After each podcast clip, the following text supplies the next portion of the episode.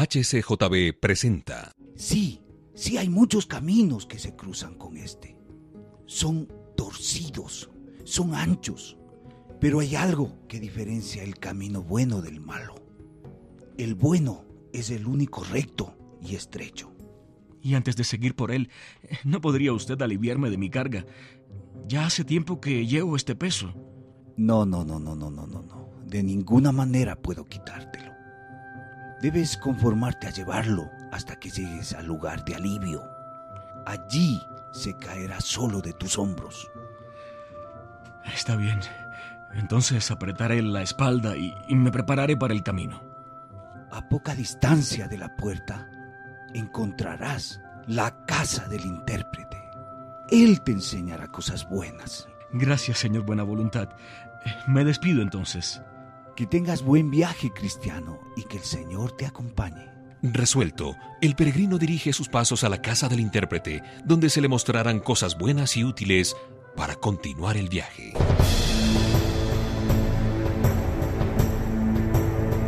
El peregrino.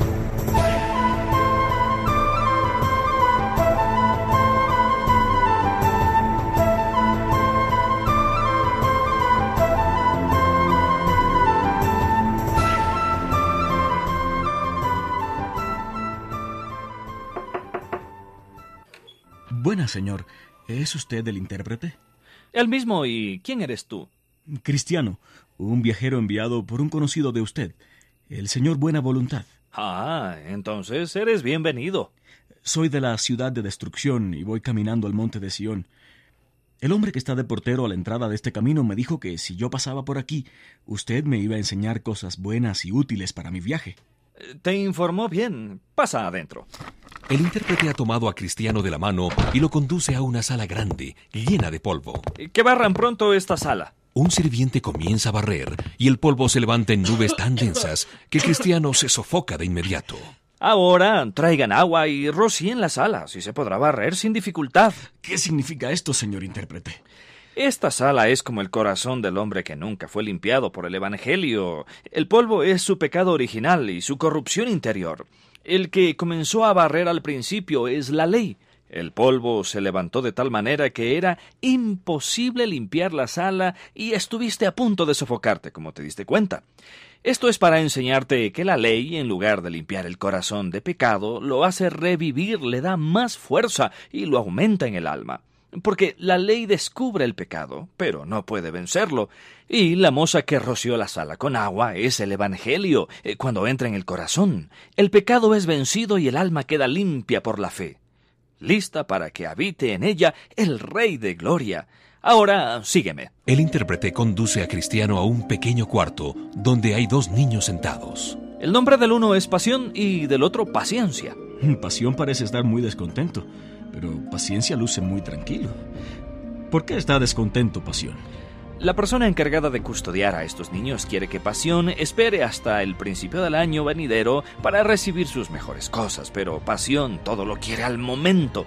Eh, paciencia, al contrario, está resignado a esperar. Mm, y ahora un hombre ha entrado y se dirige a Pasión le trae un saco de tesoros y, lo vacía a sus pies.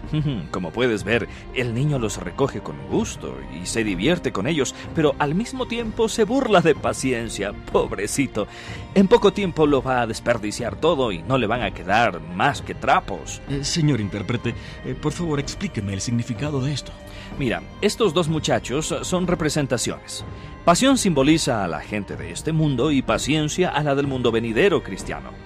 Porque así como pasión todo lo quiere en este mismo año, es decir, en este mundo, así son las personas mundanales. Quieren gozar de todas las cosas buenas en esta vida y no pueden esperar hasta la vida venidera.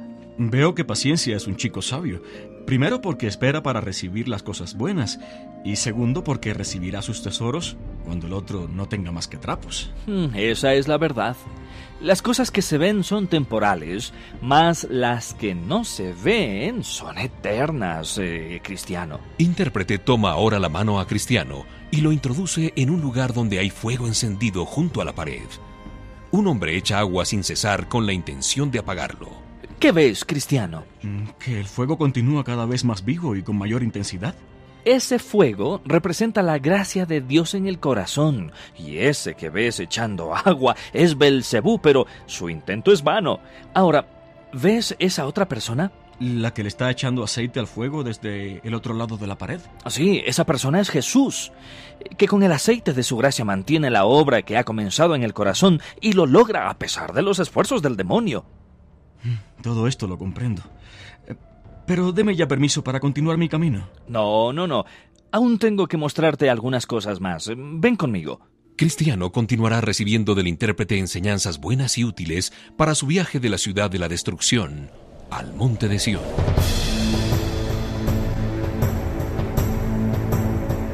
Escuche el siguiente capítulo de El Peregrino. Fue una producción de HCJB.